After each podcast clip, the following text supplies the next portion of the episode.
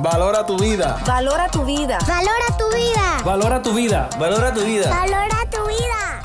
Saludos a toda la gente linda de Valora tu vida. Mi nombre es David Méndez y este es otro programa más de Valora tu vida, un programa lleno de bendición para ti. Hoy tenemos a una invitada de lujo, especial, muy querida llamada por nosotros.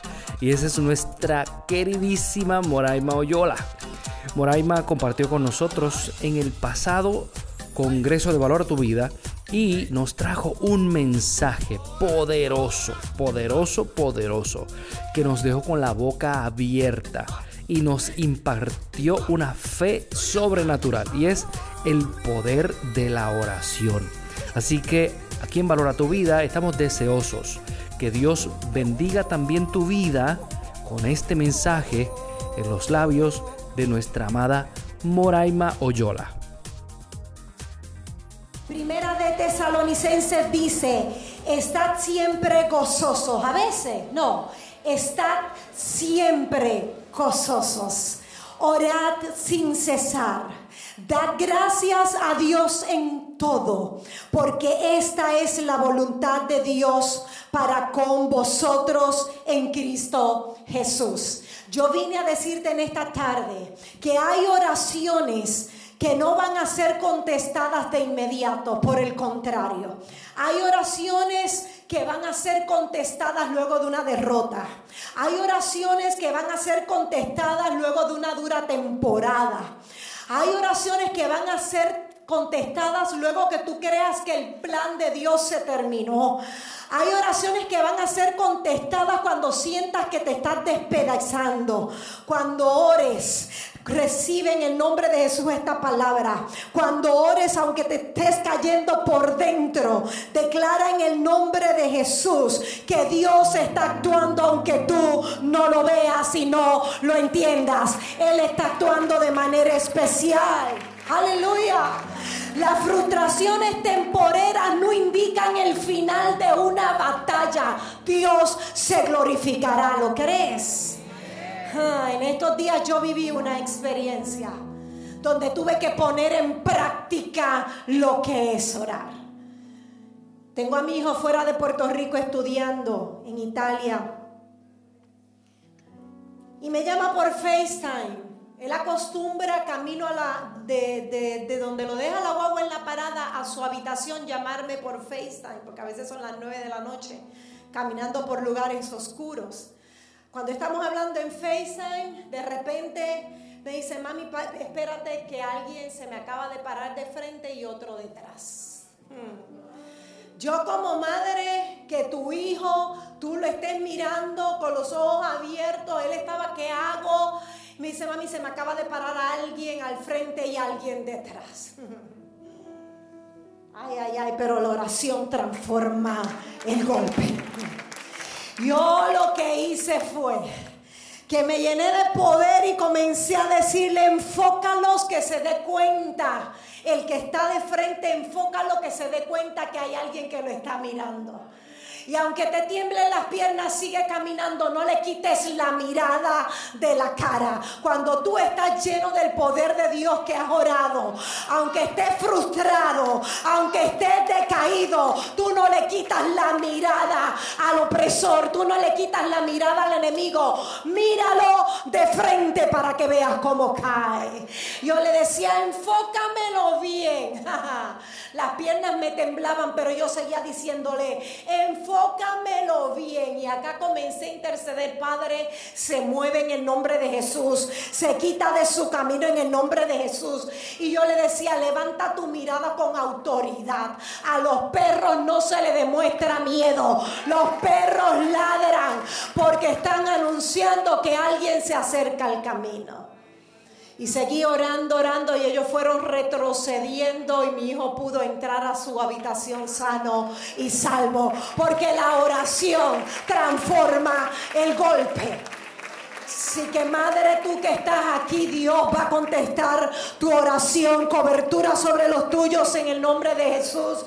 Matrimonio que estás aquí, sigue orando, sigue creyendo. No tires la toalla. En la década del 80 un pastor llamado Toad allá en Rumanía, experimentó algo poderoso a través de la oración.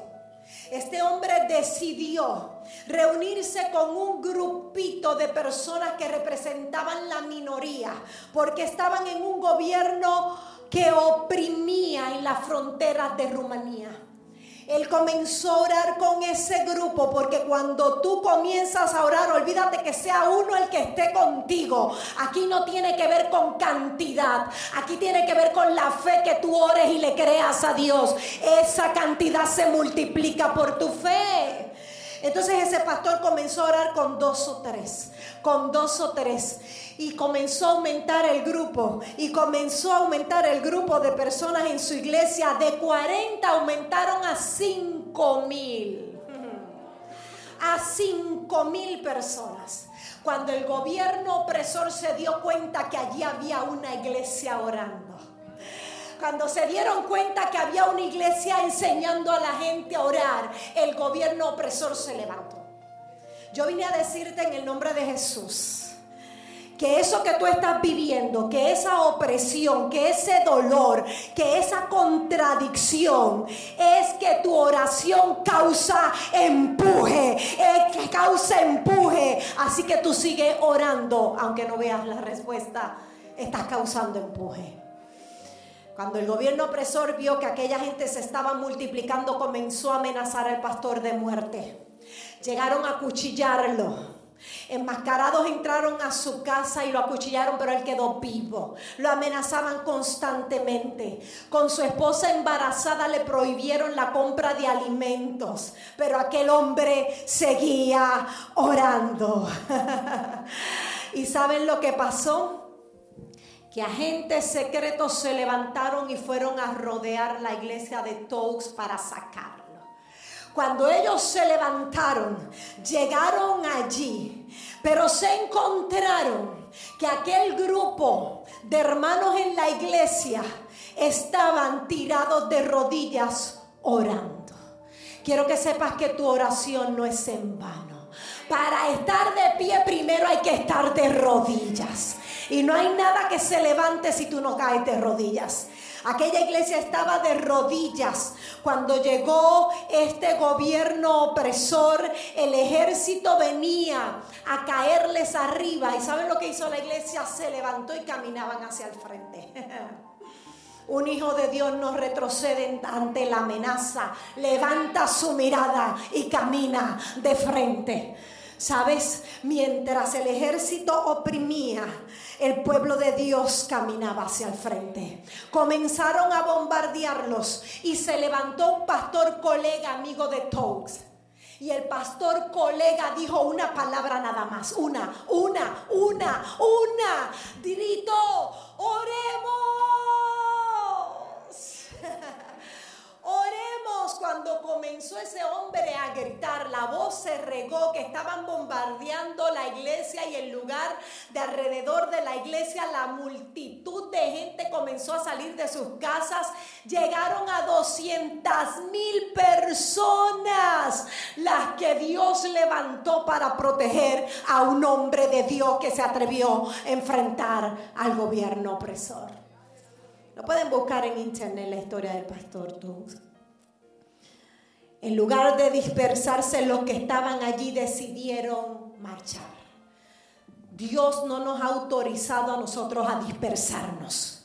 Estamos viviendo un tiempo de división que yo nunca había visto. Eso se tiene que acabar en el nombre de Jesús. La iglesia tiene que volver a unirse como nunca antes. En la dispersión no hay victoria cuando estamos dispersos. Ellos en lugar de dispersarse se multiplicaron. De tal forma que el ejército rumano tuvo que caer. ¿Sabes qué? Lo que oprimía, el puño de hierro que oprimía, se cayó al suelo. Porque la oración derrota los puños de hierro. Yo no sé qué puño de hierro se ha levantado en tu contra. Si en tu trabajo hay un puño de hierro, los puños de hierro caen ante la oración.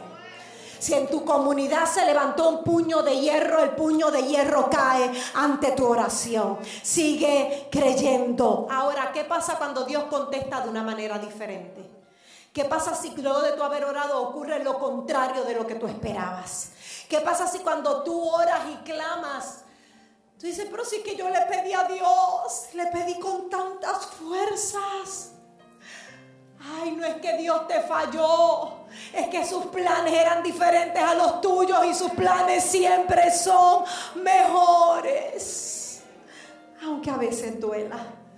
¿Qué pasa si ocurre lo contrario, como es este caso? El director nacional de Estados Unidos de la Fundación para Misión Internacional cuenta que en el 1949 vivió un reto, y voy bastante rápido porque yo sé que el tiempo ha avanzado él recibió un llamado de parte de Dios para ir a levantar misiones a China. Y cuando estaba en China, sobre 900 misioneros estaban allí. China comenzó a oprimirlos. Los amenazaban que los iban a expulsar. Les dijeron, ustedes no pueden estar aquí. Pero los dirigentes de aquellos misioneros se encerraron dos días a orar. Cuando tú estás en opresión, tú no sales corriendo, tú te encierras a orar. Levanta tu mirada al cielo de donde viene tu refugio. Al enemigo hay que apuntarlo a la cara y decirle, te combato con la oración y no con el miedo. Y sabes, se cerraron a orar, pero como quiera los expulsaron, los sacaron. La oración no funcionó como ellos esperaban.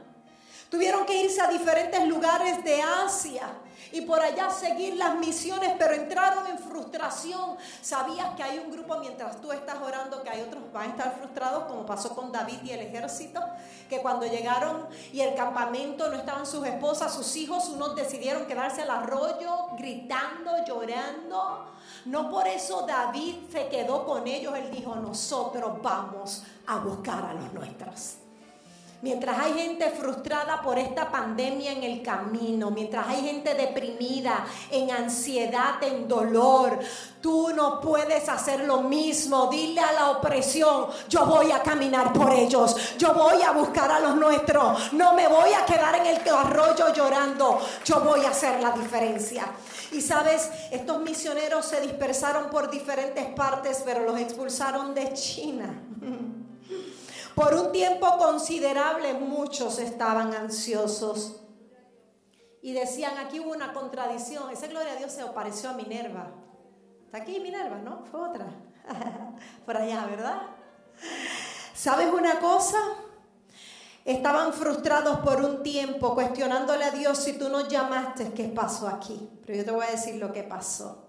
Para sorpresa de muchos, Después que los misioneros fueron sacados a patadas de China, el gobierno dictó una legislación restrictiva contra la religión cristiana en China, pero desde ahí se desató un gran avivamiento numérico que no se ha visto en los siglos. Hoy día sobre 100 millones de creyentes son testimonios de que Dios tiene el poder y nadie te saca de donde Dios te llamó.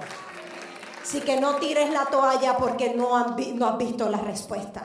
Ahora bien, con el poder de la oración pasan muchas cosas. Yo te quiero decir beneficios de la oración.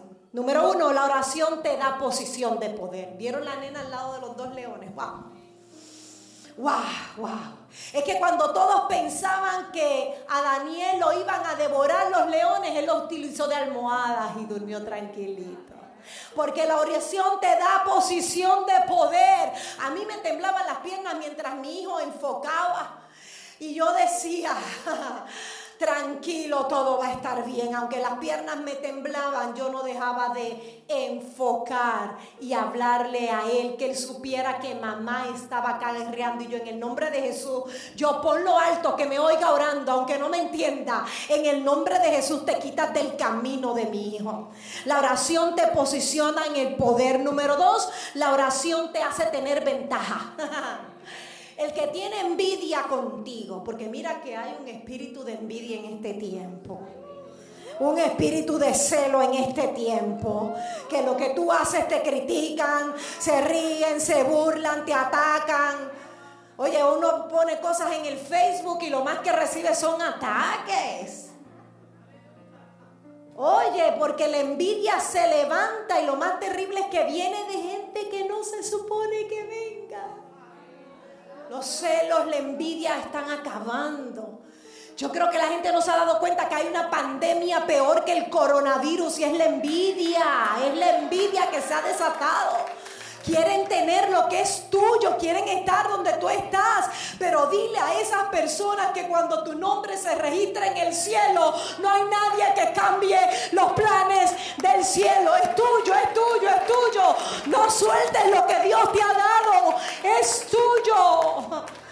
Wow, sigue orando. La oración te hace tener ventajas. Cuando alguien venga con envidia, dile, ponte a orar, la oración te da ventajas. La oración te da ventajas. Ah, es que mi jefe no ve en mí lo que ve en ti. Ay, es que no me dan la oportunidad que te dan a ti. Ponte a orar. La oración te da ventajas. Lo próximo, la oración transforma algo que quema en algo que pule. algo que a otros le quema, a ti te va a pulir mientras tú oras. Hay personas que se queman en toda la opresión pero a ti te van a pulir. La oración transforma una sentencia de muerte en un certificado de vida. La oración aplaca los vientos de la tormenta. La oración sella una herida que se volvió a abrir. La oración convierte en fértil algo que no era fértil. Wow si oráramos más, si el mismo poder que le damos a las malas noticias se lo diéramos a la palabra de Dios, nuestra historia sería otra. Utiliza las promesas para algo, te la dieron. Sabes, hay una anécdota que cuentan que se llama, la hierba crece en tu camino. La hierba crece en tu camino. ¿Saben de qué trata esta historia, esta anécdota? En algunas partes de África, o es cierto, no es anécdota, es cierto, en algunas partes de África la gente se reúne a orar y caminan todos los días por el mismo camino, por el mismo camino, por el mismo camino y ya abrieron un surco donde no crece hierba.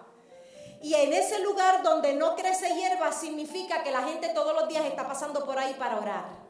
Y algunos pasan por aquí, otros pasan por aquí. ¿Qué pasa? Cuando en un camino comienza a crecer hierba es que uno dejó de orar y le dicen, hermano, la hierba crece en tu camino.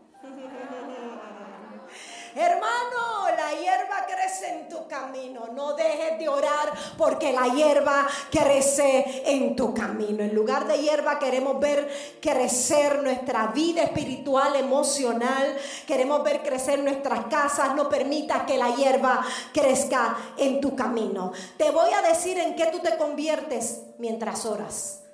Los que oramos somos oposición. Los que oramos nos convertimos en oposición. Se van a oponer. Se van a oponer a tu sueño, como le pasó a José. Se pusieron al sueño de José. Se van a oponer a tus planes. Todo lo van a encontrar mal. ¿Te das cuenta tú que tú das una idea? Ay, no. Es mejor así es mejor asado, yo tú no me tiro. La oración va a crear oposición. Y cuando se levante la oposición, di, gloria a Dios. Quiere decir que la oración está funcionando, está llegando, está moviendo. Aleluya. ¿Sabes qué pasa cuando oras? Creas tensión. Cuando tú llegues a un lugar y veas a alguien tenso. Cuando tú veas que alguien se pone nervioso y camina de un lado a otro alguien como que tú no le eres muy de agrado, es que la oración provoca tensión. Esa persona sabe que tú oras. Esa persona sabe que tú cargas oración que tú cargas autoridad y poder. Así que no te preocupes. El que está así tranquilito al lado tuyo por dentro está tenso porque tu oración es un empuje. Choca, choca. ¿En qué te conviertes cuando oras? Convertimos el llanto en un grito de guerra. Convertimos el llanto en un grito de guerra cuando oramos. Así que cuando más triste tú estás, Cuando más doloroso sea el camino, comienza a gritar, victoria. Águila, sacude tu polvo en esta tarde y grita, victoria. Compartía yo en un live que hice y voy resumiendo que yo fui a dejar a mi hijo y yo no quisiera tener que dejar a mi hijo en plena pandemia por allá solo. Yo no quisiera tener que hacerlo. Y yo subí algunas fotos riéndome y todo el mundo que mucho está disfrutando ella. Mira las fotos bellas de Italia. Lo que la gente no sabía era que estábamos experimentando unas pruebas bien grandes. Yo hubiese dado todo por no tener que haber ido a Italia. Número uno, porque mi hijo me confesó que cuando él estuvo solo, que la pandemia no me permitió entrar, por la pandemia Italia cerró y no permitió la entrada de los estadounidenses. Sufrió racismo. De algunos restaurantes no le servían porque no entendían español ni inglés y él no sabe todavía italiano muy bien. Me confesó que se enfermó y pensó que era COVID y no me quiso llamar para no asustarme y estuvo en su habitación temblando de fiebre encerrado sin llamar a mamá. Y yo decía, es que yo no quiero seguir escuchándolo, es que yo no quiero seguir escuchándolo. Y mi alma se arrugaba porque yo no quería seguir escuchando. Y luego tocó otra prueba con mi querida Natalie que no, ella está aquí detrás no, no, lo voy a, no estoy autorizada a contarlo. Pero enfrentamos un momento difícil con ella, por allá algo pasó. Ninguno de los tres pensábamos que íbamos a vivir lo que vivimos en Italia.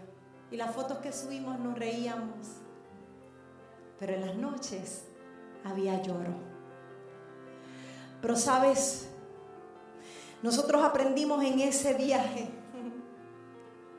que en la noche será el lloro, pero en la mañana viene la alegría. Cuando tú le oras y levantas tu mirada y clamas al Señor, en la noche es el lloro, pero en la mañana será la alegría. Convierte en llanto en un grito de guerra. Y cuando me tocó despedirme de Él, que nos despedimos allí en, delante de todo el mundo, yo iba caminando, tú sientes que te vas a desmayar y Natalie con todo su dolor de lo que estaba viviendo me agarró por la cintura y me decía, no mires para atrás, no mires para atrás, por favor, no mires para atrás porque allá iba mi hijo destrozado. Fíjense, yo lacté ese muchacho ocho años. Ocho años, imagínense en él. Ya me decía, no mires para atrás y es que él iba llanto tendido. Hay momentos en la vida en que tú tienes que seguir para adelante y no mirar atrás, no mirar atrás, no mirar atrás, no mirar atrás, porque Dios se encarga de lo que está atrás. Sigue caminando que Dios se encarga de lo que está atrás. Él es tu alto refugio, Él está contigo, Él no te desampara, Él no te abandona, Él lo hará otra vez. La oración te lleva a intentarlo una vez más. En esta tarde yo te digo, ora, inténtalo una vez más. Los que oramos le ganamos a lo que sentimos. Los que oramos le ganamos a lo que sentimos. ¿Sabes por qué yo te digo esto? Porque lo que sientes traiciona lo que crees. Elimina el sentimiento negativo y de dolor ahora y deja que venga el gozo del Señor aunque estés destruido por dentro. Los que oramos no nos intimidamos por lo caliente del horno, nos impresionamos por el que camina dentro del horno. Aleluya. Los que oramos sabemos que ante un problema grande se necesita una fe grande y hay que seguir creyendo. No solamente te vas a levantar, sino que vas a permanecer de pie. Te lo voy a repetir. Con tu oración no solamente te vas a levantar, sino que te vas a quedar de pie. No retrases lo que tienes que hacer hoy, hay que resolver los pendientes. Ora, porque mientras tú oras, reservas, tienes reservas disponibles. Y aunque la gasolina se te esté acabando, tú sabes que todavía cuentas con la reserva. ¿Cuántos tienen reserva en esta hora? ¿Cuántos tienen reserva? Regresa a tu casa hoy declarando todo va a estar bien.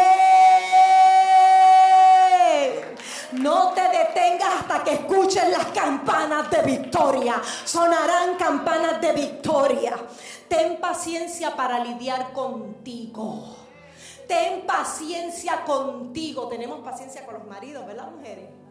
Maridos, tened paciencia con las mujeres, con los hijos, pero hoy yo te emplazo a que tengas paciencia contigo. ¿Por qué tienes paciencia con los demás y contigo te desesperas? Contigo te boicoteas, contigo te oprimes. No. Pasa tiempo con Dios sin prisa. Esto es sin prisa.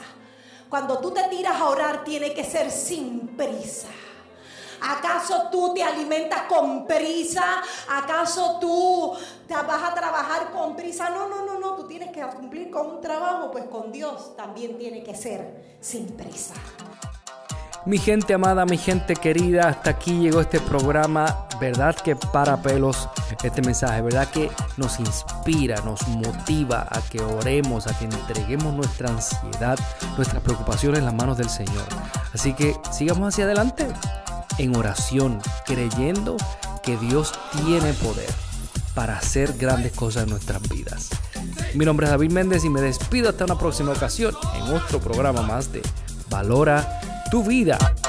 Valora tu vida. Valora tu vida. Valora tu vida. Valora tu vida. Valora tu vida. Valora tu vida. Valora tu vida. Valora tu vida. Valora tu vida. Valora tu vida. Valora tu vida. Valora tu vida. Saludos a toda la gente linda de Valora tu vida. Mi nombre es David Méndez y este es otro programa más de Valora tu vida, un programa lleno de bendición para ti. Hoy tenemos a una invitada de lujo, especial, muy querida llamada por nosotros. Y esa es nuestra queridísima Moraima Oyola. Moraima compartió con nosotros en el pasado Congreso de Valor a tu Vida y nos trajo un mensaje poderoso, poderoso, poderoso, que nos dejó con la boca abierta y nos impartió una fe sobrenatural y es el poder de la oración. Así que aquí en Valora tu Vida estamos deseosos que Dios bendiga también tu vida con este mensaje en los labios de nuestra amada Moraima Oyola. Primera de Tesalonicenses dice, estad siempre gozosos. A veces, no, estad siempre gozosos. Orad sin cesar. Dad gracias a Dios en todo, porque esta es la voluntad de Dios para con vosotros en Cristo Jesús. Yo vine a decirte en esta tarde que hay oraciones que no van a ser contestadas de inmediato, por el contrario. Hay oraciones que van a ser contestadas luego de una derrota. Hay oraciones que van a ser contestadas luego de una dura temporada. Hay oraciones que van a ser contestadas luego que tú creas que el plan de Dios se terminó.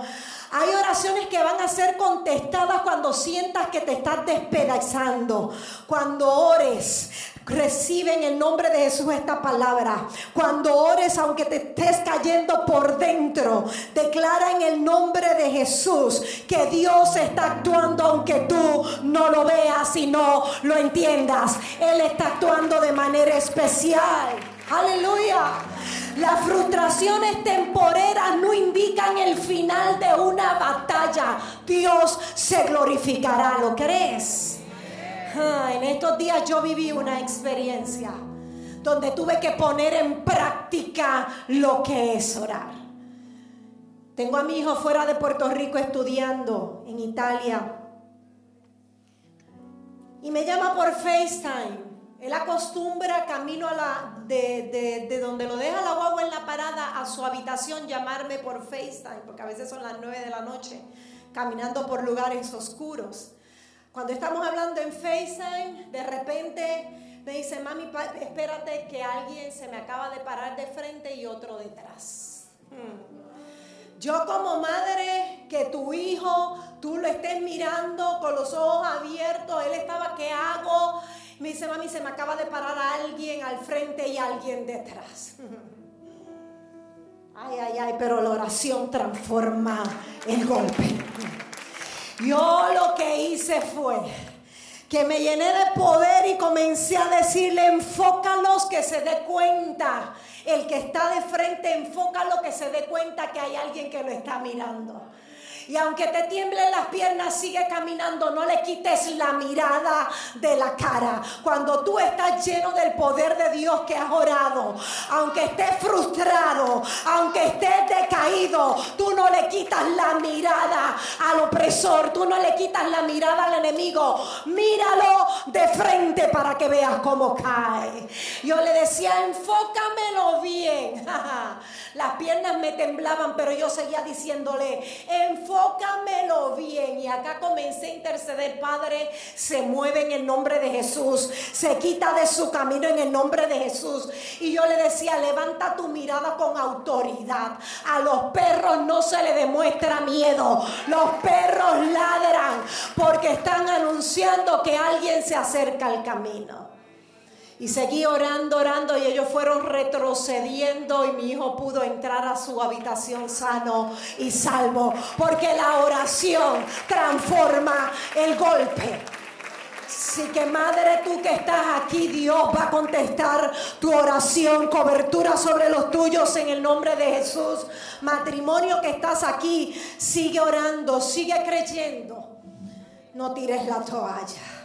En la década del 80, un pastor llamado Togs, allá en Rumanía, experimentó algo poderoso a través de la oración. Este hombre decidió reunirse con un grupito de personas que representaban la minoría, porque estaban en un gobierno que oprimía en las fronteras de Rumanía. Él comenzó a orar con ese grupo porque cuando tú comienzas a orar, olvídate que sea uno el que esté contigo. Aquí no tiene que ver con cantidad, aquí tiene que ver con la fe que tú ores y le creas a Dios. Esa cantidad se multiplica por tu fe. Entonces ese pastor comenzó a orar con dos o tres, con dos o tres. Y comenzó a aumentar el grupo. Y comenzó a aumentar el grupo de personas en su iglesia. De 40 aumentaron a 5 mil. A 5 mil personas. Cuando el gobierno opresor se dio cuenta que allí había una iglesia orando cuando se dieron cuenta que había una iglesia enseñando a la gente a orar, el gobierno opresor se levantó. Yo vine a decirte en el nombre de Jesús que eso que tú estás viviendo, que esa opresión, que ese dolor, que esa contradicción, es que tu oración causa empuje, es que causa empuje. Así que tú sigues orando, aunque no veas la respuesta, estás causando empuje. Cuando el gobierno opresor vio que aquella gente se estaba multiplicando, comenzó a amenazar al pastor de muerte. Llegaron a cuchillarlo. Enmascarados entraron a su casa y lo acuchillaron, pero él quedó vivo. Lo amenazaban constantemente. Con su esposa embarazada le prohibieron la compra de alimentos, pero aquel hombre seguía orando. ¿Y saben lo que pasó? Que agentes secretos se levantaron y fueron a rodear la iglesia de Toux para sacarlo. Cuando ellos se levantaron, llegaron allí, pero se encontraron que aquel grupo de hermanos en la iglesia estaban tirados de rodillas orando. Quiero que sepas que tu oración no es en vano. Para estar de pie primero hay que estar de rodillas. Y no hay nada que se levante si tú no caes de rodillas. Aquella iglesia estaba de rodillas. Cuando llegó este gobierno opresor, el ejército venía a caerles arriba. ¿Y saben lo que hizo la iglesia? Se levantó y caminaban hacia el frente. Un hijo de Dios no retrocede ante la amenaza. Levanta su mirada y camina de frente. Sabes, mientras el ejército oprimía, el pueblo de Dios caminaba hacia el frente. Comenzaron a bombardearlos y se levantó un pastor colega amigo de Togs. Y el pastor colega dijo una palabra nada más, una, una, una, una. Gritó, oremos. Oremos cuando comenzó ese hombre a gritar, la voz se regó que estaban bombardeando la iglesia y el lugar de alrededor de la iglesia, la multitud de gente comenzó a salir de sus casas, llegaron a 200 mil personas, las que Dios levantó para proteger a un hombre de Dios que se atrevió a enfrentar al gobierno opresor. Lo pueden buscar en internet la historia del pastor Doug. En lugar de dispersarse, los que estaban allí decidieron marchar. Dios no nos ha autorizado a nosotros a dispersarnos. Estamos viviendo un tiempo de división que yo nunca había visto. Eso se tiene que acabar en el nombre de Jesús. La iglesia tiene que volver a unirse como nunca antes. En la dispersión no hay victoria cuando estamos dispersos.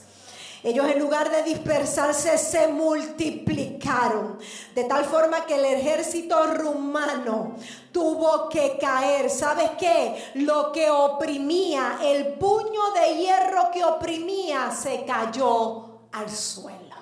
Porque la oración derrota los puños de hierro. Yo no sé qué puño de hierro se ha levantado en tu contra. Si en tu trabajo hay un puño de hierro, los puños de hierro caen ante la oración. Si en tu comunidad se levantó un puño de hierro, el puño de hierro cae ante tu oración. Sigue creyendo. Ahora, ¿qué pasa cuando Dios contesta de una manera diferente? ¿Qué pasa si luego de tu haber orado ocurre lo contrario de lo que tú esperabas? ¿Qué pasa si cuando tú oras y clamas Tú dices, pero sí que yo le pedí a Dios, le pedí con tantas fuerzas. Ay, no es que Dios te falló, es que sus planes eran diferentes a los tuyos y sus planes siempre son mejores. Aunque a veces duela. ¿Qué pasa si ocurre lo contrario, como es este caso? El director nacional de Estados Unidos de la Fundación para Misión Internacional cuenta que en el 1949 vivió un reto, y voy bastante rápido porque yo sé que el tiempo ha avanzado. Él recibió un llamado de parte de Dios para ir a levantar misiones a China. Y cuando estaba en China, sobre 900 misioneros estaban allí. China comenzó a oprimirlos. Los amenazaban que los iban a expulsar. Les dijeron, ustedes no pueden estar aquí. Pero los dirigentes de aquellos misioneros se encerraron dos días a orar. Cuando tú estás en opresión, tú no sales corriendo, tú te encierras a orar. Levanta tu mirada al cielo de donde viene tu refugio. Al enemigo hay que apuntarlo a la cara y decirle, te combato con la oración y no con el miedo. Y sabes, se cerraron a orar pero como quiera los expulsaron, los sacaron. La oración no funcionó como ellos esperaban. Tuvieron que irse a diferentes lugares de Asia y por allá seguir las misiones, pero entraron en frustración. Sabías que hay un grupo mientras tú estás orando que hay otros van a estar frustrados, como pasó con David y el ejército, que cuando llegaron y el campamento no estaban sus esposas, sus hijos, unos decidieron quedarse al arroyo gritando, llorando. No por eso David se quedó con ellos, él dijo, nosotros vamos a buscar a los nuestros. Mientras hay gente frustrada por esta pandemia en el camino, mientras hay gente deprimida, en ansiedad, en dolor, tú no puedes hacer lo mismo. Dile a la opresión, yo voy a caminar por ellos, yo voy a buscar a los nuestros, no me voy a quedar en el arroyo llorando, yo voy a hacer la diferencia. Y sabes, estos misioneros se dispersaron por diferentes partes, pero los expulsaron de China. Por un tiempo considerable muchos estaban ansiosos y decían, aquí hubo una contradicción, esa gloria a Dios se apareció a Minerva. Está aquí Minerva, ¿no? Fue otra. Por allá, ¿verdad? ¿Sabes una cosa? estaban frustrados por un tiempo, cuestionándole a Dios si tú nos llamaste, ¿qué pasó aquí? Pero yo te voy a decir lo que pasó. Para sorpresa de muchos, después que los misioneros fueron sacados a patadas de China, el gobierno dictó una legislación restrictiva contra la religión cristiana en China, pero desde ahí se desató un gran avivamiento numérico que no se ha visto en los siglos. Hoy día sobre 100 millones de creyentes son testimonios de que Dios tiene el poder y nadie te saca de donde Dios te llamó. Así que no tires la toalla porque no, no has visto la respuesta. Ahora bien, con el poder de la oración pasan muchas cosas. Yo te quiero decir beneficios de la oración. Número uno, la oración te da posición de poder. ¿Vieron la nena al lado de los dos leones? ¡Wow! ¡Wow! ¡Wow! Es que cuando todos pensaban que a Daniel lo iban a devorar los leones, él lo utilizó de almohadas y durmió tranquilito. Porque la oración te da posición de poder. A mí me temblaban las piernas mientras mi hijo enfocaba. Y yo decía, tranquilo, todo va a estar bien. Aunque las piernas me temblaban, yo no dejaba de enfocar y hablarle a él, que él supiera que mamá estaba acá guerreando. Y yo en el nombre de Jesús, yo ponlo alto, que me oiga orando, aunque no me entienda. En el nombre de Jesús te quitas del camino de mi hijo. La oración te posiciona en el poder. Número dos, la oración te hace tener ventaja. El que tiene envidia contigo, porque mira que hay un espíritu de envidia en este tiempo. Un espíritu de celo en este tiempo. Que lo que tú haces te critican, se ríen, se burlan, te atacan. Oye, uno pone cosas en el Facebook y lo más que recibe son ataques. Oye, porque la envidia se levanta y lo más terrible es que viene de gente que no se supone que venga. Los celos, la envidia están acabando. Yo creo que la gente no se ha dado cuenta que hay una pandemia peor que el coronavirus y es la envidia. Es la envidia que se ha desatado. Quieren tener lo que es tuyo, quieren estar donde tú estás. Pero dile a esas personas que cuando tu nombre se registra en el cielo, no hay nadie que cambie los planes del cielo. Es tuyo, es tuyo, es tuyo. No sueltes lo que Dios te ha dado. Es tuyo.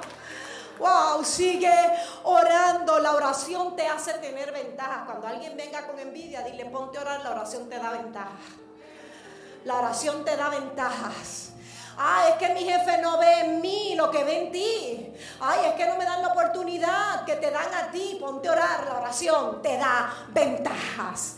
Lo próximo, la oración transforma algo que quema en algo que pule. algo que a otros le quema, a ti te va a pulir mientras tú oras. Hay personas que se queman en toda la opresión pero a ti te van a pulir. La oración transforma una sentencia de muerte en un certificado de vida. La oración aplaca los vientos de la tormenta. La oración sella una herida que se volvió a abrir. La oración convierte en fértil algo que no era fértil. Wow si oráramos más, si el mismo poder que le damos a las malas noticias se lo diéramos a la palabra de Dios, nuestra historia sería otra. Utiliza las promesas para algo, te la dieron. Sabes, hay una anécdota que cuentan que se llama, la hierba crece en tu camino. La hierba crece en tu camino. ¿Saben de qué trata esta historia, esta anécdota? En algunas partes de África, o es cierto, no es anécdota, es cierto, en algunas partes de África la gente se reúne a orar y caminan todos los días por el mismo camino, por el mismo camino, por el mismo camino y ya abrieron un surco donde no crece hierba. Y en ese lugar donde no crece hierba significa que la gente todos los días está pasando por ahí para orar. Algunos pasan por aquí, otros pasan por aquí. ¿Qué pasa? Cuando en un camino comienza a crecer hierba es que uno dejó de orar y le dicen, hermano, la hierba crece en tu camino. Hermano, la hierba crece en tu camino. No dejes de orar porque la hierba crece en tu camino. En lugar de hierba queremos ver crecer nuestra vida espiritual, emocional. Queremos ver crecer nuestras casas. No permitas que la hierba crezca en tu camino. Te voy a decir en qué tú te conviertes mientras oras. Los que oramos somos oposición. Los que oramos nos convertimos en oposición. Se van a oponer. Se van a oponer a tu sueño, como le pasó a José. Se pusieron al sueño de José. Se van a oponer a tus planes. Todo lo van a encontrar mal. ¿Te das cuenta tú que tú das una idea? Ay, no. Es mejor así es mejor asado, yo tú no me tiro. La oración va a crear oposición. Y cuando se levante la oposición, di, gloria a Dios. Quiere decir que la oración está funcionando, está llegando, está moviendo. Aleluya. ¿Sabes qué pasa cuando oras? Creas tensión. Cuando tú llegues a un lugar y veas a alguien tenso. Cuando tú veas que alguien se pone nervioso y camina de un lado a otro alguien como que tú no le eres muy de agrado, es que la oración provoca tensión. Esa persona sabe que tú oras. Esa persona sabe que tú cargas oración que tú cargas autoridad y poder. Así que no te preocupes, el que está así tranquilito al lado tuyo por dentro está tenso porque tu oración es un empuje. Choca, choca. ¿En qué te conviertes cuando oras? Convertimos el llanto en un grito de guerra. Convertimos el llanto en un grito de guerra cuando oramos. Así que cuando más triste tú estás, cuando más doloroso sea el camino, comienza a gritar, victoria. Águila, sacude tu polvo en esta tarde y grita, victoria. Compartía yo en un live que hice y voy resumiendo que yo fui a dejar a mi hijo y yo no quisiera tener que dejar a mi hijo en plena pandemia por allá solo. Yo no quisiera tener que hacerlo. Y yo subí algunas fotos riéndome y todo el mundo que mucho está disfrutando ella. Mira las fotos bellas de Italia. Lo que la gente no sabía era que estábamos experimentando unas pruebas bien grandes. Yo hubiese dado todo por no tener que haber ido a Italia. Número uno, porque mi hijo me confesó que cuando él estuvo solo, que la pandemia no me permitió entrar, por la pandemia Italia cerró y no permitió la entrada de los estadounidenses. Sufrió racismo. De algunos restaurantes no le servían porque no entendían español ni inglés y él no sabe todavía italiano muy bien. Me confesó que se enfermó y pensó que era COVID y no me quiso llamar para no asustarme y estuvo en su habitación temblando de fiebre encerrado sin llamar a mamá. Y yo decía, es que yo no quiero seguir escuchándolo, es que yo no quiero seguir escuchándolo. Y mi alma se arrugaba porque yo no quería seguir escuchando. Y luego tocó otra prueba con mi querida Natalie que no, ella está aquí detrás y no, no, lo voy a, no estoy autorizada a contarlo. Pero enfrentamos un momento difícil con ella, por allá algo pasó. Ninguno de los tres pensábamos que íbamos a vivir lo que vivimos en Italia. Y las fotos que subimos nos reíamos. Pero en las noches había lloro. Pero sabes, nosotros aprendimos en ese viaje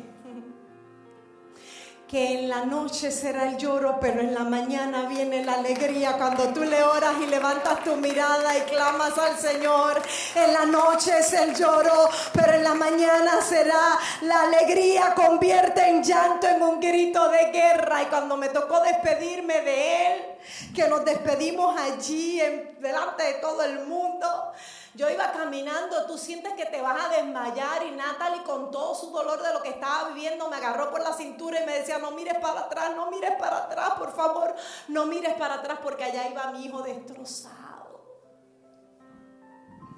Fíjense, yo lacté ese muchacho ocho años. ocho años, imagínense en él. Ya me decía, no mires para atrás y es que él iba llanto tendido.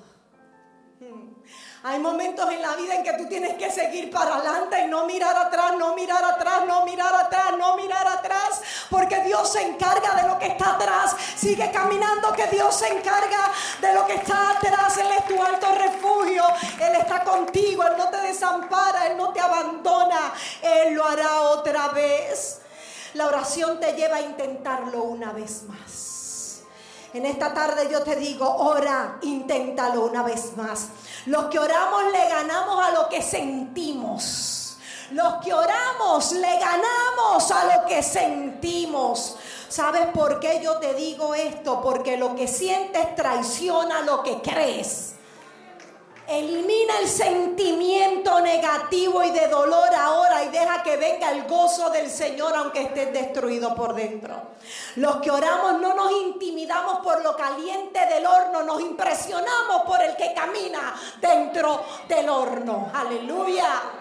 Los que oramos sabemos que ante un problema grande se necesita una fe grande y hay que seguir creyendo. No solamente te vas a levantar, sino que vas a permanecer de pie. Te lo voy a repetir. Con tu oración no solamente te vas a levantar, sino que te vas a quedar de pie. No retrases lo que tienes que hacer hoy. Hay que resolver los pendientes. Ora, porque mientras tú oras, reservas, tienes reservas disponibles. Y aunque la gasolina se te esté acabando, tú sabes que todavía cuentas con la reserva. ¿Cuántos tienen reserva en esta hora? ¿Cuántos tienen reserva? Regresa a tu casa hoy declarando todo va a estar bien. No te detengas hasta que escuchen las campanas de victoria. Sonarán campanas de victoria. Ten paciencia para lidiar contigo. Ten paciencia contigo. Tenemos paciencia con los maridos, ¿verdad, mujeres? Maridos, tener paciencia con las mujeres, con los hijos, pero hoy yo te emplazo a que tengas paciencia contigo.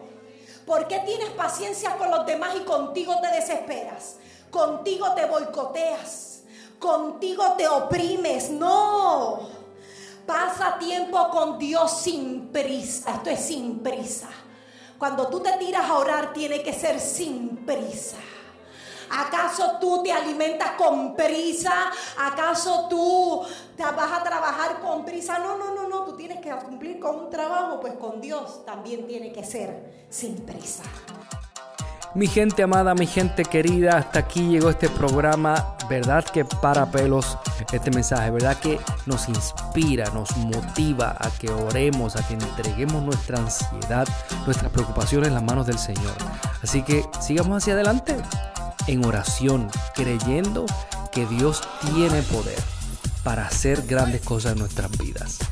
Mi nombre es David Méndez y me despido hasta una próxima ocasión en otro programa más de Valora tu vida. Valora tu vida. Valora tu vida. Valora tu vida. Valora tu vida. Valora tu vida. Valora tu vida. Valora tu vida. Valora tu vida. Valora tu vida. Valora tu vida. Valora tu vida. Valora tu vida. Saludos a toda la gente linda de Valora tu vida. Mi nombre es David Méndez y este es otro programa más de Valora tu vida, un programa lleno de bendición para ti. Hoy tenemos a una invitada de lujo, especial, muy querida llamada por nosotros. Y esa es nuestra queridísima Moraima Oyola. Moraima compartió con nosotros en el pasado Congreso de Valor a tu Vida y nos trajo un mensaje poderoso, poderoso, poderoso, que nos dejó con la boca abierta y nos impartió una fe sobrenatural y es el poder de la oración. Así que aquí en Valora tu Vida estamos deseosos que Dios bendiga también tu vida con este mensaje en los labios de nuestra amada Moraima Oyola. Primera de Tesalonicenses dice, estad siempre gozosos. A veces, no, estad siempre gozosos. Orad sin cesar. Dad gracias a Dios en todo, porque esta es la voluntad de Dios para con vosotros en Cristo Jesús. Yo vine a decirte en esta tarde que hay oraciones que no van a ser contestadas de inmediato, por el contrario. Hay oraciones que van a ser contestadas luego de una derrota. Hay oraciones que van a ser contestadas luego de una dura temporada. Hay oraciones que van a ser contestadas luego que tú creas que el plan de Dios se terminó. Hay oraciones que van a ser contestadas cuando sientas que te estás despedazando. Cuando ores, recibe en el nombre de Jesús esta palabra. Cuando ores, aunque te estés cayendo por dentro, declara en el nombre de Jesús que Dios está actuando aunque tú no lo veas y no lo entiendas. Él está actuando de manera especial. Aleluya. Las frustraciones temporeras no indican el final de una batalla. Dios se glorificará, ¿lo crees? En estos días yo viví una experiencia donde tuve que poner en práctica lo que es orar. Tengo a mi hijo fuera de Puerto Rico estudiando en Italia. Y me llama por FaceTime. Él acostumbra camino la, de, de, donde lo deja la guagua en la parada a su habitación llamarme por FaceTime, porque a veces son las 9 de la noche, caminando por lugares oscuros. Cuando estamos hablando en FaceTime, de repente me dice, mami, espérate que alguien se me acaba de parar de frente y otro detrás. Hmm. Yo como madre, que tu hijo, tú lo estés mirando con los ojos abiertos, él estaba, ¿qué hago? Me dice, mami, se me acaba de parar alguien al frente y alguien detrás.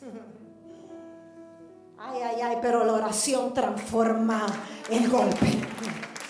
Yo lo que hice fue que me llené de poder y comencé a decirle, enfócalos que se dé cuenta. El que está de frente, enfócalo que se dé cuenta que hay alguien que lo está mirando. Y aunque te tiemblen las piernas, sigue caminando. No le quites la mirada de la cara. Cuando tú estás lleno del poder de Dios que has orado, aunque estés frustrado, aunque estés decaído, tú no le quitas la mirada al opresor. Tú no le quitas la mirada al enemigo. Míralo de frente para que veas cómo cae. Yo le decía, enfócamelo bien. Las piernas me temblaban, pero yo seguía diciéndole, enfócamelo bien. Y acá comencé a interceder, Padre, se mueve en el nombre de Jesús, se quita de su camino en el nombre de Jesús. Y yo le decía, levanta tu mirada con autoridad. A los perros no se le demuestra miedo. Los perros ladran porque están anunciando que alguien se acerca al camino. Y seguí orando, orando y ellos fueron retrocediendo y mi hijo pudo entrar a su habitación sano y salvo. Porque la oración transforma el golpe. Así que madre, tú que estás aquí, Dios va a contestar tu oración, cobertura sobre los tuyos en el nombre de Jesús. Matrimonio que estás aquí, sigue orando, sigue creyendo. No tires la toalla. En la década del 80 un pastor llamado Togs, allá en Rumanía, experimentó algo poderoso a través de la oración. Este hombre decidió reunirse con un grupito de personas que representaban la minoría, porque estaban en un gobierno que oprimía en las fronteras de Rumanía. Él comenzó a orar con ese grupo porque cuando tú comienzas a orar, olvídate que sea uno el que esté contigo. Aquí no tiene que ver con cantidad, aquí tiene que ver con la fe que tú ores y le creas a Dios. Esa cantidad se multiplica por tu fe. Entonces ese pastor comenzó a orar con dos o tres, con dos o tres. Y comenzó a aumentar el grupo. Y comenzó a aumentar el grupo de personas en su iglesia. De 40 aumentaron a 5 mil. A 5 mil personas. Cuando el gobierno opresor se dio cuenta que allí había una iglesia orando cuando se dieron cuenta que había una iglesia enseñando a la gente a orar, el gobierno opresor se levantó. Yo vine a decirte en el nombre de Jesús que eso que tú estás viviendo, que esa opresión, que ese dolor, que esa contradicción, es que tu oración causa empuje, es que causa empuje. Así que tú sigues orando, aunque no veas la respuesta, estás causando empuje. Cuando el gobierno opresor vio que aquella gente se estaba multiplicando, comenzó a amenazar al pastor de muerte. Llegaron a cuchillarlo. Enmascarados entraron a su casa y lo acuchillaron, pero él quedó vivo. Lo amenazaban constantemente. Con su esposa embarazada le prohibieron la compra de alimentos, pero aquel hombre seguía orando. ¿Y saben lo que pasó? Que agentes secretos se levantaron y fueron a rodear la iglesia de Toux para sacarlo. Cuando ellos se levantaron, llegaron allí, pero se encontraron que aquel grupo de hermanos en la iglesia estaban tirados de rodillas orando. Quiero que sepas que tu oración no es en vano. Para estar de pie primero hay que estar de rodillas. Y no hay nada que se levante si tú no caes de rodillas.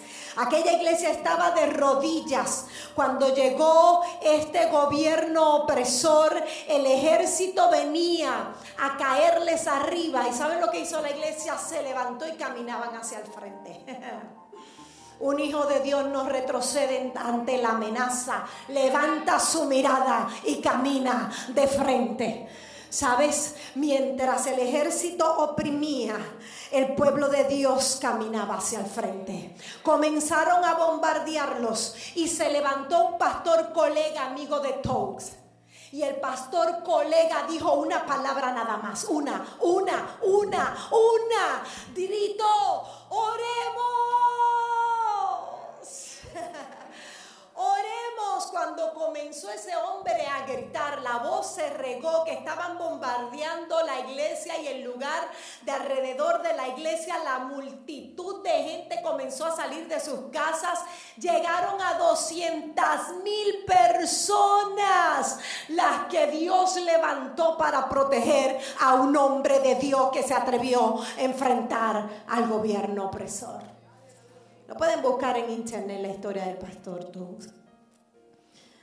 En lugar de dispersarse, los que estaban allí decidieron marchar. Dios no nos ha autorizado a nosotros a dispersarnos. Estamos viviendo un tiempo de división que yo nunca había visto. Eso se tiene que acabar en el nombre de Jesús. La iglesia tiene que volver a unirse como nunca antes. En la dispersión no hay victoria cuando estamos dispersos. Ellos en lugar de dispersarse se multiplicaron. De tal forma que el ejército rumano tuvo que caer. ¿Sabes qué? Lo que oprimía, el puño de hierro que oprimía, se cayó al suelo. Porque la oración derrota los puños de hierro. Yo no sé qué puño de hierro se ha levantado en tu contra. Si en tu trabajo hay un puño de hierro, los puños de hierro caen ante la oración. Si en tu comunidad se levantó un puño de hierro, el puño de hierro cae ante tu oración. Sigue creyendo. Ahora, ¿qué pasa cuando Dios contesta de una manera diferente? ¿Qué pasa si luego de tu haber orado ocurre lo contrario de lo que tú esperabas? ¿Qué pasa si cuando tú oras y clamas Tú dices, pero sí que yo le pedí a Dios, le pedí con tantas fuerzas. Ay, no es que Dios te falló, es que sus planes eran diferentes a los tuyos y sus planes siempre son mejores. Aunque a veces duela. ¿Qué pasa si ocurre lo contrario, como es este caso? El director nacional de Estados Unidos de la Fundación para Misión Internacional cuenta que en el 1949 vivió un reto, y voy bastante rápido porque yo sé que el tiempo ha avanzado. Él recibió un llamado de parte de Dios para ir a levantar misiones a China. Y cuando estaba en China, sobre 900 misioneros estaban allí. China comenzó a oprimirlos. Los amenazaban que los iban a expulsar. Les dijeron, ustedes no pueden estar aquí. Pero los dirigentes de aquellos misioneros se encerraron dos días a orar. Cuando tú estás en opresión, tú no sales corriendo, tú te encierras a orar. Levanta tu mirada al cielo de donde viene tu refugio. Al enemigo hay que apuntarlo a la cara y decirle, te combato con la oración y no con el miedo.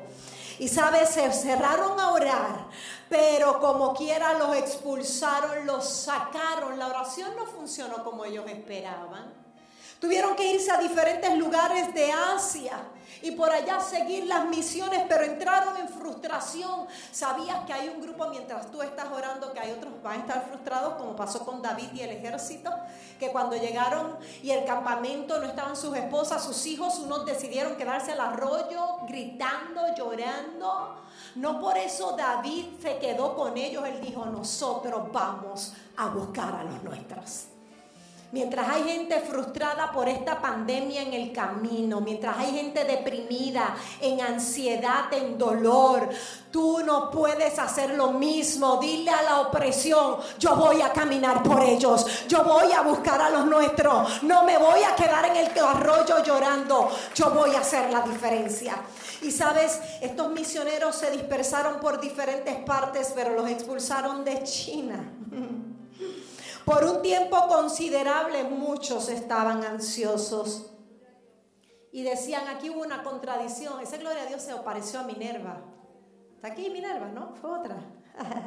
Por allá, ¿verdad? ¿Sabes una cosa? Estaban frustrados por un tiempo, cuestionándole a Dios si tú nos llamaste, ¿qué pasó aquí? Pero yo te voy a decir lo que pasó. Para sorpresa de muchos, después que los misioneros fueron sacados a patadas de China. El gobierno dictó una legislación restrictiva contra la religión cristiana en China, pero desde ahí se desató un gran avivamiento numérico que no se ha visto en los siglos. Hoy día sobre 100 millones de creyentes son testimonios de que Dios tiene el poder y nadie te saca de donde Dios te llamó. Así que no tires la toalla porque no, no has visto la respuesta. Ahora bien, con el poder de la oración pasan muchas cosas. Yo te quiero decir beneficios de la oración. Número uno, la oración te da posición de poder. ¿Vieron la nena al lado de los dos leones? ¡Wow! ¡Wow! ¡Wow! Es que cuando todos pensaban que a Daniel lo iban a devorar los leones, él lo utilizó de almohadas y durmió tranquilito. Porque la oración te da posición de poder. A mí me temblaban las piernas mientras mi hijo enfocaba. Y yo decía, tranquilo, todo va a estar bien. Aunque las piernas me temblaban, yo no dejaba de enfocar y hablarle a él, que él supiera que mamá estaba acá guerreando y yo en el nombre de Jesús, yo ponlo alto, que me oiga orando, aunque no me entienda. En el nombre de Jesús te quitas del camino de mi hijo. La oración te posiciona en el poder. Número dos, la oración te hace tener ventaja. El que tiene envidia contigo, porque mira que hay un espíritu de envidia en este tiempo. Un espíritu de celo en este tiempo. Que lo que tú haces te critican, se ríen, se burlan, te atacan. Oye, uno pone cosas en el Facebook y lo más que recibe son ataques.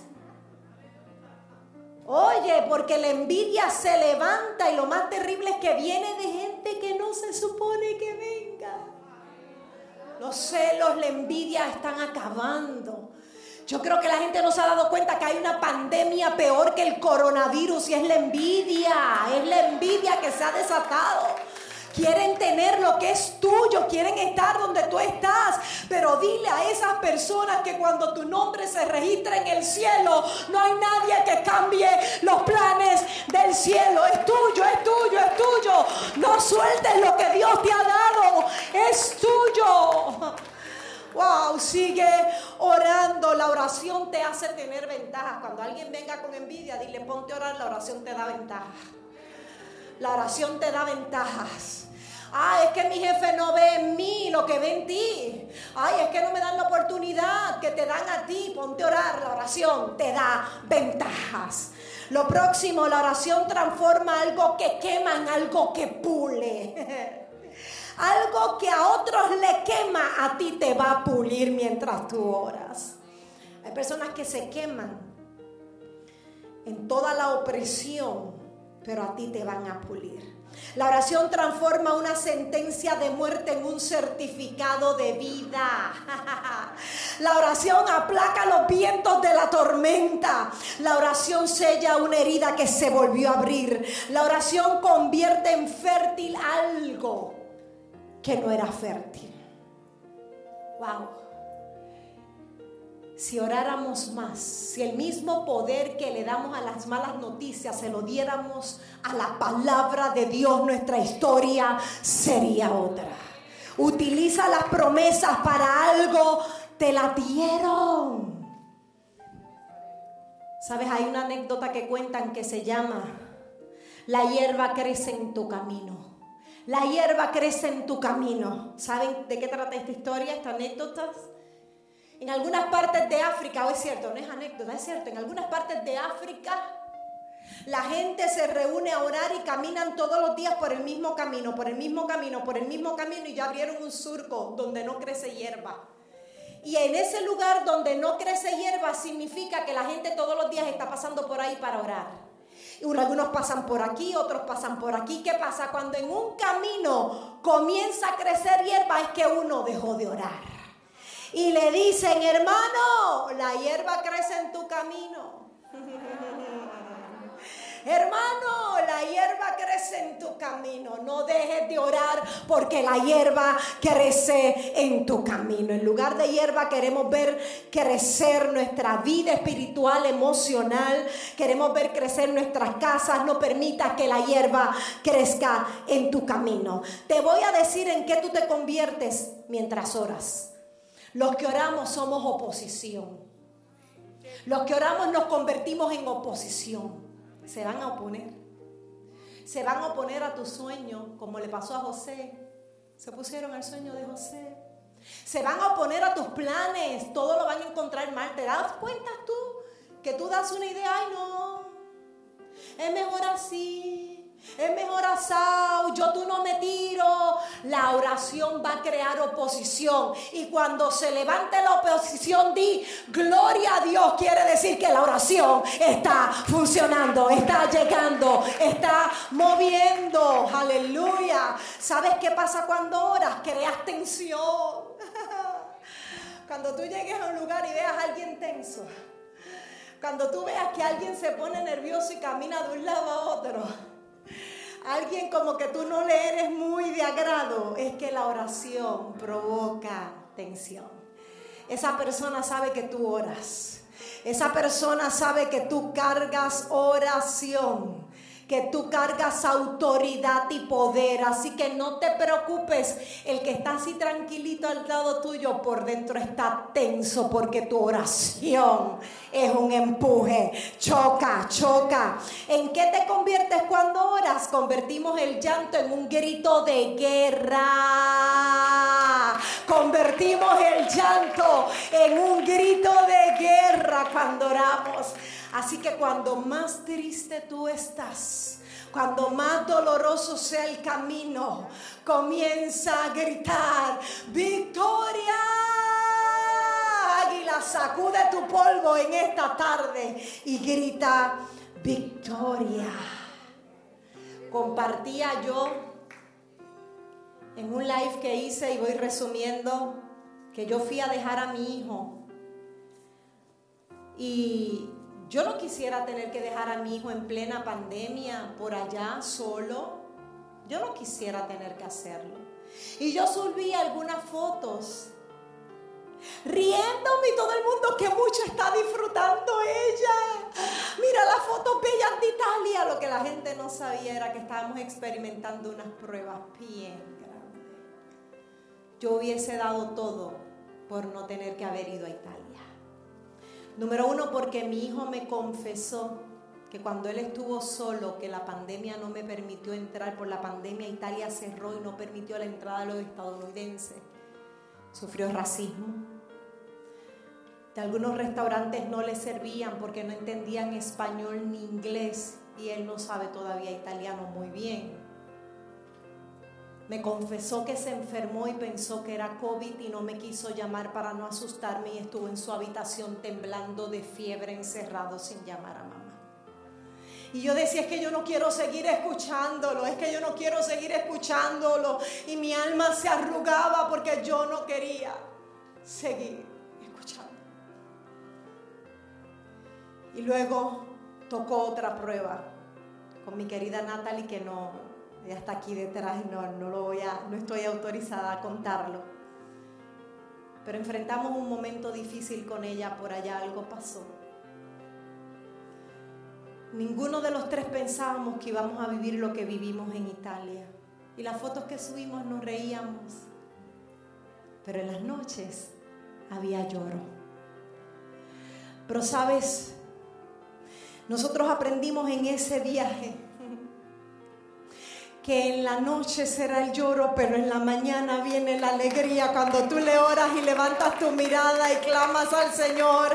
En la noche es el lloro, pero en la mañana será la alegría, convierte en llanto en un grito de guerra. Y cuando me tocó despedirme de Él, que nos despedimos allí en, delante de todo el mundo, yo iba caminando, tú sientes que te vas a desmayar y Natalie con todo su dolor de lo que estaba viviendo me agarró por la cintura y me decía, no mires para atrás, no mires para atrás, por favor, no mires para atrás porque allá iba mi hijo destrozado. Fíjense, yo lacté ese muchacho ocho años. Ocho años, imagínense en él. Ya me decía, no mires para atrás y es que él iba llanto tendido.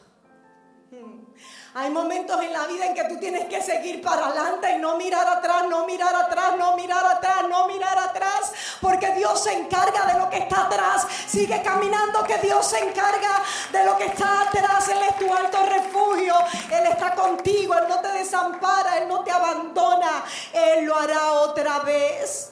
La oración te lleva a intentarlo una vez más. En esta tarde yo te digo, ora, inténtalo una vez más. Los que oramos le ganamos a lo que sentimos. Los que oramos le ganamos a lo que sentimos. ¿Sabes por qué yo te digo esto? Porque lo que sientes traiciona lo que crees. Elimina el sentimiento negativo y de dolor ahora y deja que venga el gozo del Señor aunque estés destruido por dentro. Los que oramos no nos intimidamos por lo caliente del horno, nos impresionamos por el que camina dentro del horno. Aleluya. Los que oramos sabemos que ante un problema grande se necesita una fe grande y hay que seguir creyendo. No solamente te vas a levantar, sino que vas a permanecer de pie. Te lo voy a repetir. Con tu oración no solamente te vas a levantar, sino que te vas a quedar de pie. No retrases lo que tienes que hacer hoy, hay que resolver los pendientes. Ora, porque mientras tú oras, reservas, tienes reservas disponibles. Y aunque la gasolina se te esté acabando, tú sabes que todavía cuentas con la reserva. ¿Cuántos tienen reserva en esta hora? ¿Cuántos tienen reserva? Regresa a tu casa hoy declarando todo va a estar bien. No te detengas hasta que escuchen las campanas de victoria. Sonarán campanas de victoria. Ten paciencia para lidiar contigo ten paciencia contigo. Tenemos paciencia con los maridos, ¿verdad, mujeres? Maridos, tener paciencia con las mujeres, con los hijos, pero yo te emplazo a que tengas paciencia contigo. ¿Por qué tienes paciencia con los demás y contigo te desesperas? Contigo te boicoteas, contigo te oprimes. No, pasa tiempo con Dios sin prisa. Esto es sin prisa. Cuando tú te tiras a orar, tiene que ser sin prisa. ¿Acaso tú te alimentas con prisa? ¿Acaso tú te vas a trabajar con prisa? No, no, no, no. Tú tienes que cumplir con un trabajo, pues con Dios también tiene que ser sin prisa. Mi gente amada, mi gente querida, hasta aquí llegó este programa. Verdad que para pelos este mensaje, verdad que nos inspira, nos motiva a que oremos, a que entreguemos nuestra ansiedad, nuestras preocupaciones en las manos del Señor. Así que sigamos hacia adelante en oración, creyendo que Dios tiene poder para hacer grandes cosas en nuestras vidas. Mi nombre es David Méndez y me despido hasta una próxima ocasión en otro programa más de Valora tu vida. Valora tu vida. Valora tu vida. Valora tu vida. Valora tu vida. Valora tu vida. Valora tu vida. Valora tu vida. Valora tu vida. Valora tu vida. Valora tu vida. Valora tu vida. Valora tu vida. Saludos a toda la gente linda de Valora tu vida. Mi nombre es David Méndez y este es otro programa más de Valora tu vida, un programa lleno de bendición para ti. Hoy tenemos a una invitada de lujo, especial, muy querida llamada por nosotros y esa es nuestra queridísima Moraima Oyola. Moraima compartió con nosotros en el pasado Congreso de Valor a tu Vida y nos trajo un mensaje poderoso, poderoso, poderoso, que nos dejó con la boca abierta y nos impartió una fe sobrenatural y es el poder de la oración. Así que aquí en Valora tu Vida estamos deseosos que Dios bendiga también tu vida con este mensaje en los labios de nuestra amada Moraima Oyola. Primera de Tesalonicenses dice, estad siempre gozosos. A veces, no, estad siempre gozosos. Orad sin cesar. Dad gracias a Dios en todo, porque esta es la voluntad de Dios para con vosotros en Cristo Jesús. Yo vine a decirte en esta tarde que hay oraciones que no van a ser contestadas de inmediato, por el contrario. Hay oraciones que van a ser contestadas luego de una derrota. Hay oraciones que van a ser contestadas luego de una dura temporada. Hay oraciones que van a ser contestadas luego que tú creas que el plan de Dios se terminó. Hay oraciones que van a ser contestadas cuando sientas que te estás despedazando. Cuando ores, recibe en el nombre de Jesús esta palabra. Cuando ores, aunque te estés cayendo por dentro, declara en el nombre de Jesús que Dios está actuando aunque tú no lo veas y no lo entiendas. Él está actuando de manera especial. Aleluya. Las frustraciones temporeras no indican el final de una batalla. Dios se glorificará. ¿Lo crees? Ah, en estos días yo viví una experiencia donde tuve que poner en práctica lo que es orar. Tengo a mi hijo fuera de Puerto Rico estudiando en Italia. Y me llama por FaceTime. Él acostumbra camino de, de, de, donde lo deja la guagua en la parada a su habitación llamarme por FaceTime, porque a veces son las 9 de la noche, caminando por lugares oscuros. Cuando estamos hablando en FaceTime, de repente me dice, mami, espérate que alguien se me acaba de parar de frente y otro detrás. Hmm. Yo como madre, que tu hijo, tú lo estés mirando con los ojos abiertos, él estaba, ¿qué hago? Me dice, mami, se me acaba de parar alguien al frente y alguien detrás. Ay, ay, ay, pero la oración transforma el golpe. Yo lo que hice fue que me llené de poder y comencé a decirle, enfócalos que se dé cuenta. El que está de frente, enfócalo que se dé cuenta que hay alguien que lo está mirando. Y aunque te tiemblen las piernas, sigue caminando. No le quites la mirada de la cara. Cuando tú estás lleno del poder de Dios que has orado, aunque estés frustrado, aunque estés decaído, tú no le quitas la mirada al opresor. Tú no le quitas la mirada al enemigo. Míralo de frente para que veas cómo cae. Yo le decía, enfócamelo bien. Las piernas me temblaban, pero yo seguía diciéndole, enfócamelo bien. Y acá comencé a interceder, Padre, se mueve en el nombre de Jesús, se quita de su camino en el nombre de Jesús. Y yo le decía, levanta tu mirada con autoridad. A los perros no se le demuestra miedo. Los perros ladran porque están anunciando que alguien se acerca al camino. Y seguí orando, orando y ellos fueron retrocediendo y mi hijo pudo entrar a su habitación sano y salvo. Porque la oración transforma el golpe. Así que madre, tú que estás aquí, Dios va a contestar tu oración, cobertura sobre los tuyos en el nombre de Jesús. Matrimonio que estás aquí, sigue orando, sigue creyendo. No tires la toalla. En la década del 80 un pastor llamado Togs, allá en Rumanía, experimentó algo poderoso a través de la oración. Este hombre decidió reunirse con un grupito de personas que representaban la minoría, porque estaban en un gobierno que oprimía en las fronteras de Rumanía.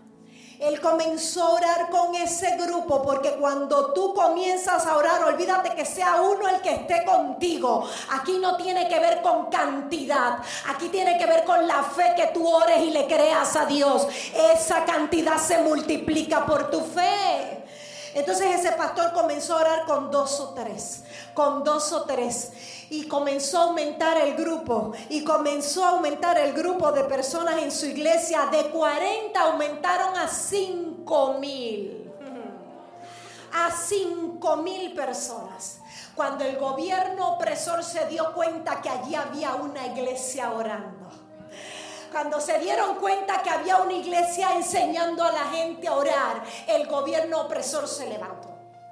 Yo vine a decirte en el nombre de Jesús que eso que tú estás viviendo, que esa opresión, que ese dolor, que esa contradicción, es que tu oración causa empuje, es que causa empuje. Así que tú sigues orando, aunque no veas la respuesta, estás causando empuje.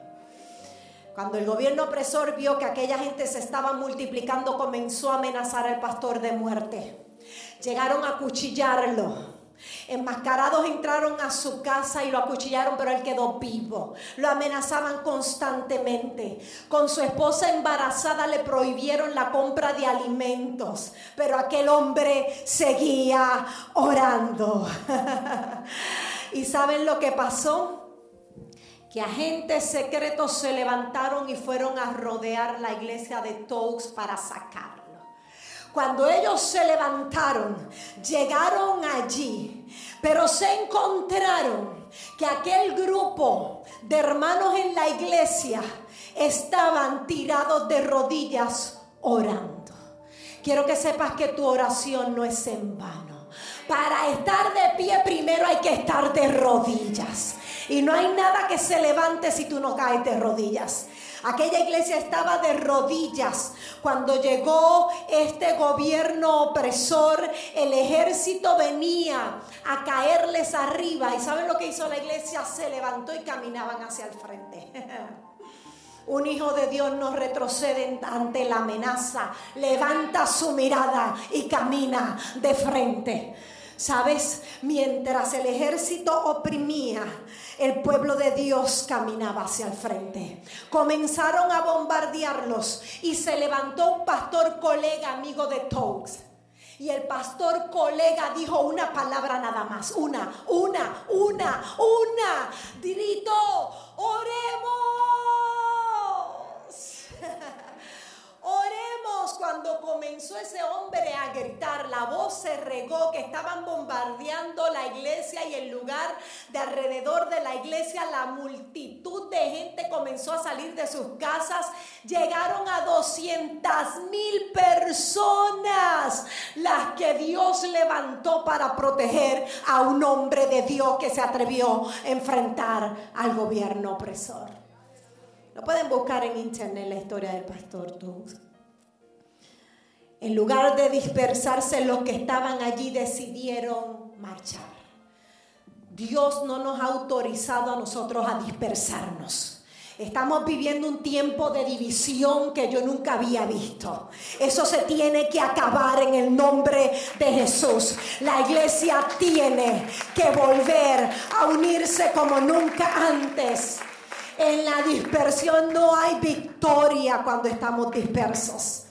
Ellos en lugar de dispersarse se multiplicaron, de tal forma que el ejército rumano tuvo que caer. ¿Sabes qué? Lo que oprimía, el puño de hierro que oprimía, se cayó al suelo.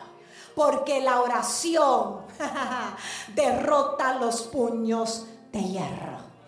Yo no sé qué puño de hierro se ha levantado en tu contra. Si en tu trabajo hay un puño de hierro, los puños de hierro caen ante la oración.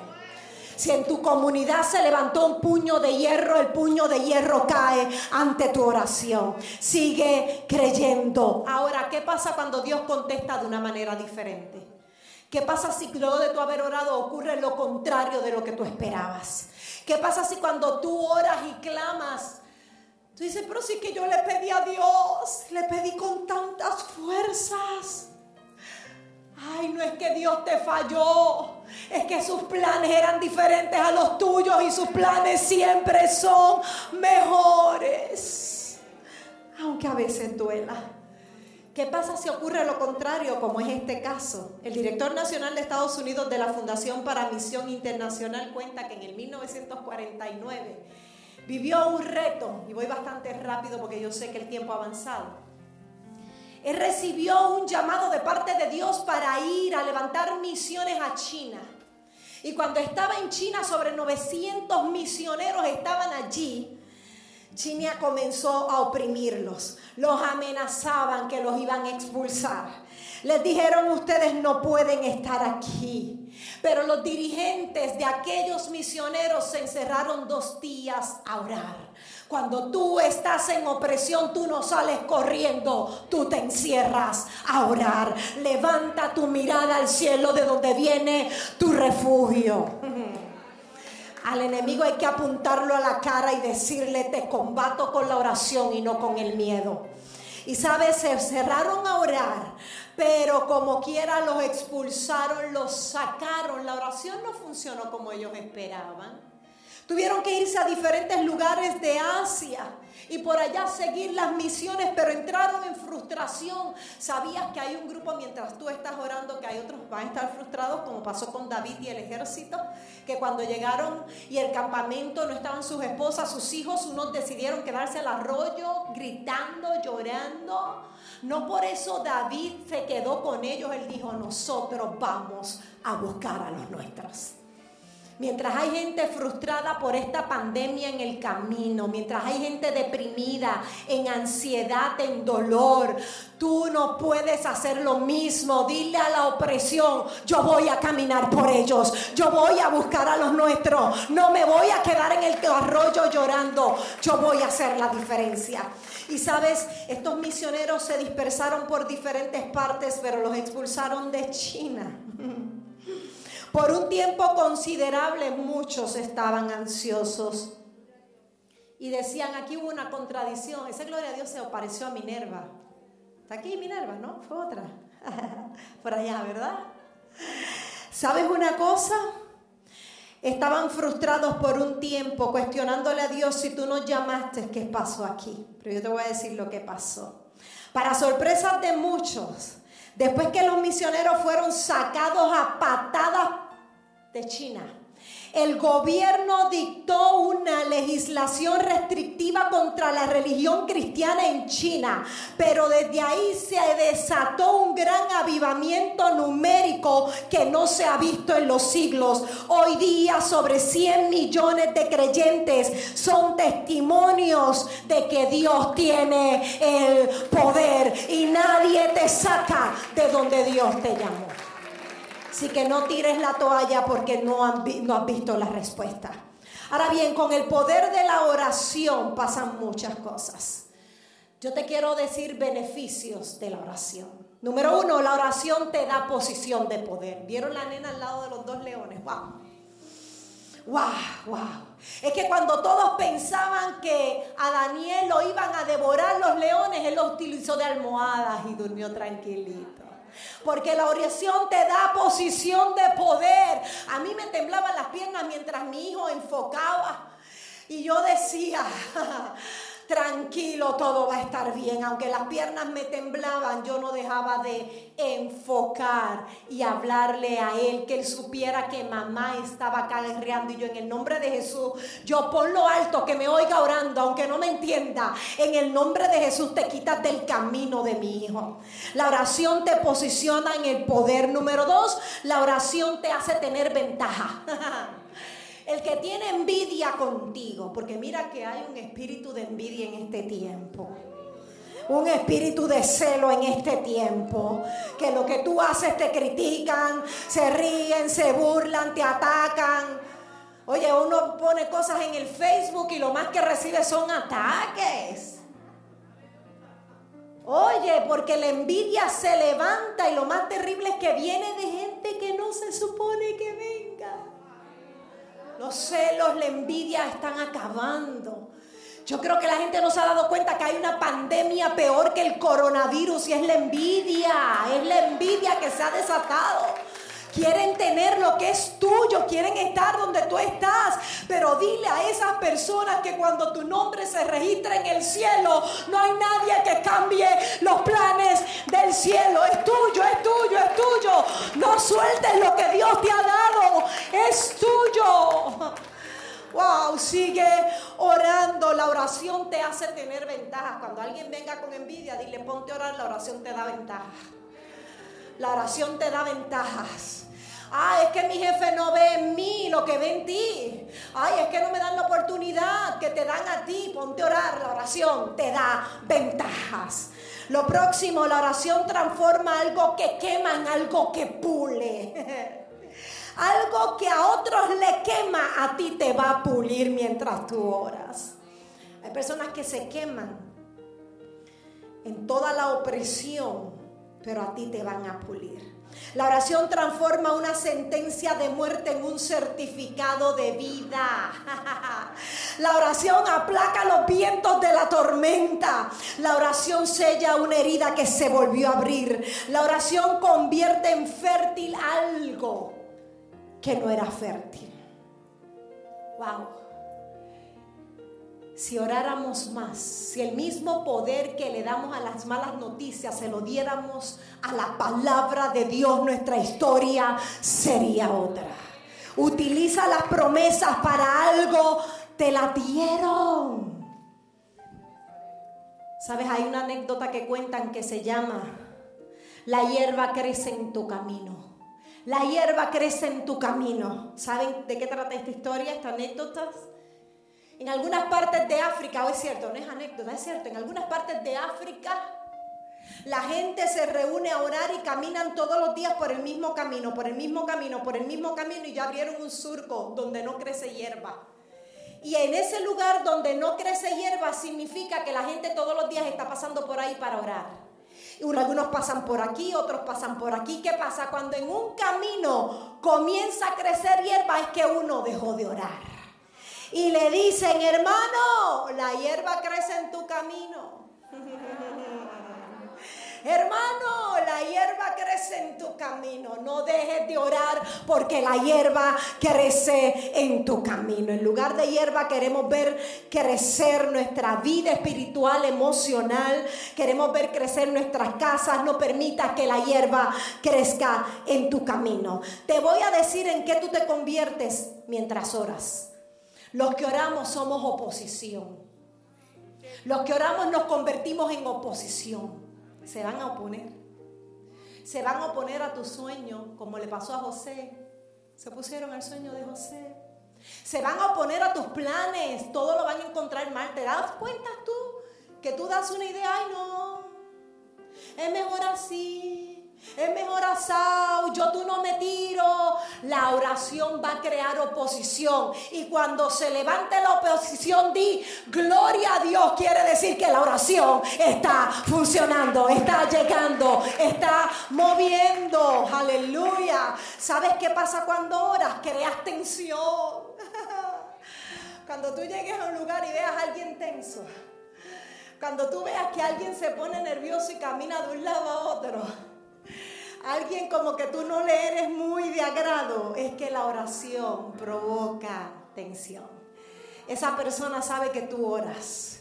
Esa persona sabe que tú cargas oración que tú cargas autoridad y poder. Así que no te preocupes, el que está así tranquilito al lado tuyo por dentro está tenso porque tu oración es un empuje. Choca, choca.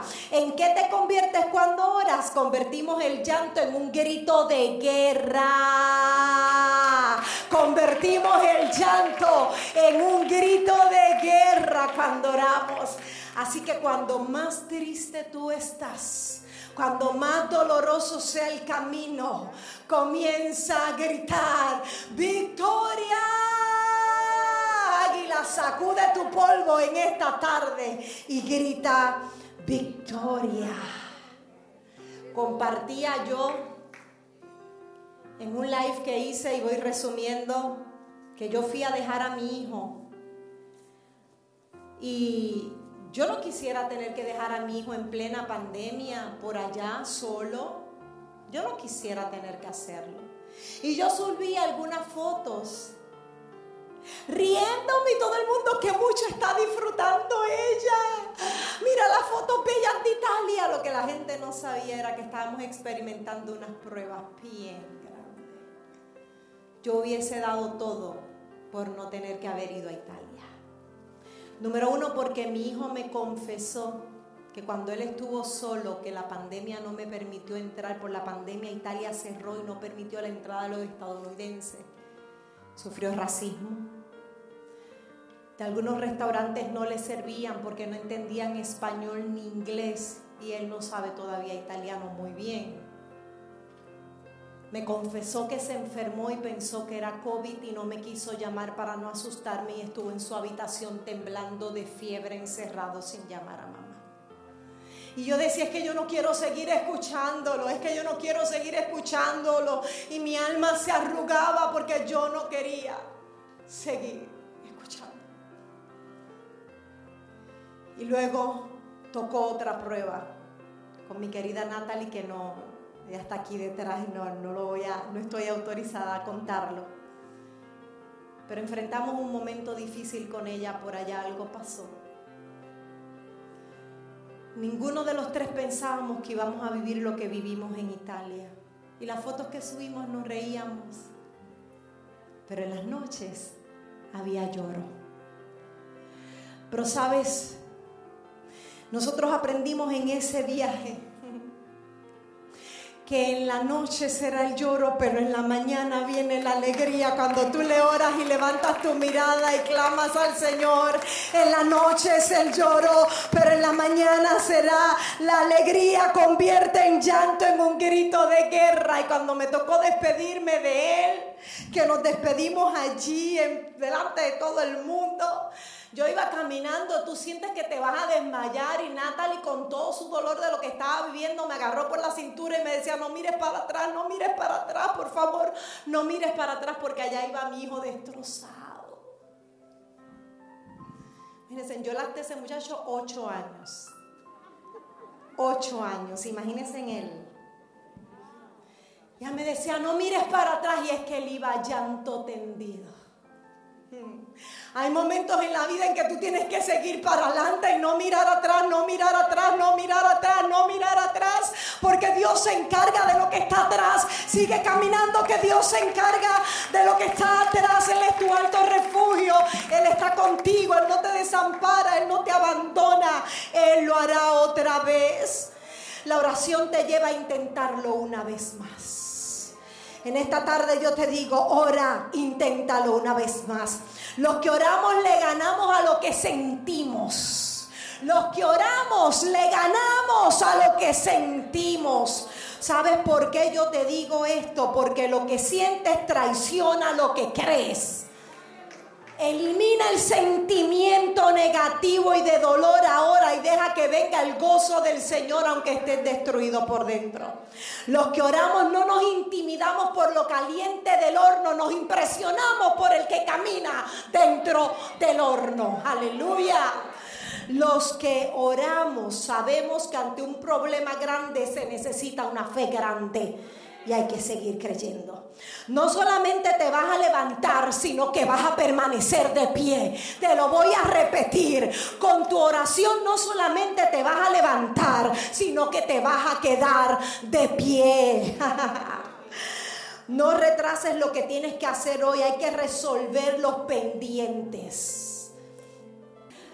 Ora, porque mientras tú oras, reservas, tienes reservas disponibles.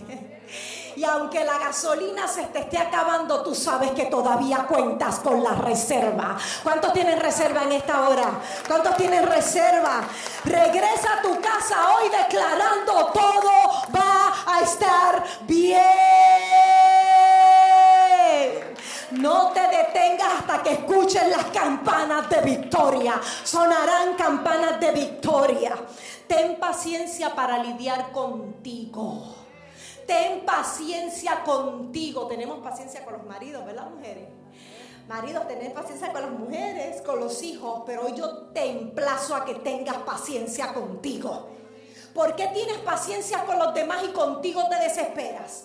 Contigo te boicoteas, contigo te oprimes. No, pasa tiempo con Dios sin prisa. Esto es sin prisa. Cuando tú te tiras a orar, tiene que ser sin prisa. ¿Acaso tú te alimentas con prisa? ¿Acaso tú te vas a trabajar con prisa? No, no, no, no. Tú tienes que cumplir con un trabajo, pues con Dios también tiene que ser sin prisa. Mi gente amada, mi gente querida, hasta aquí llegó este programa. Verdad que para pelos este mensaje, verdad que nos inspira, nos motiva a que oremos, a que entreguemos nuestra ansiedad, nuestras preocupaciones en las manos del Señor. Así que sigamos hacia adelante en oración, creyendo que Dios tiene poder para hacer grandes cosas en nuestras vidas. Mi nombre es David Méndez y me despido hasta una próxima ocasión en otro programa más de Valora tu vida. Valora tu vida. Valora tu vida. Valora tu vida. Valora tu vida. Valora tu vida. Valora tu vida.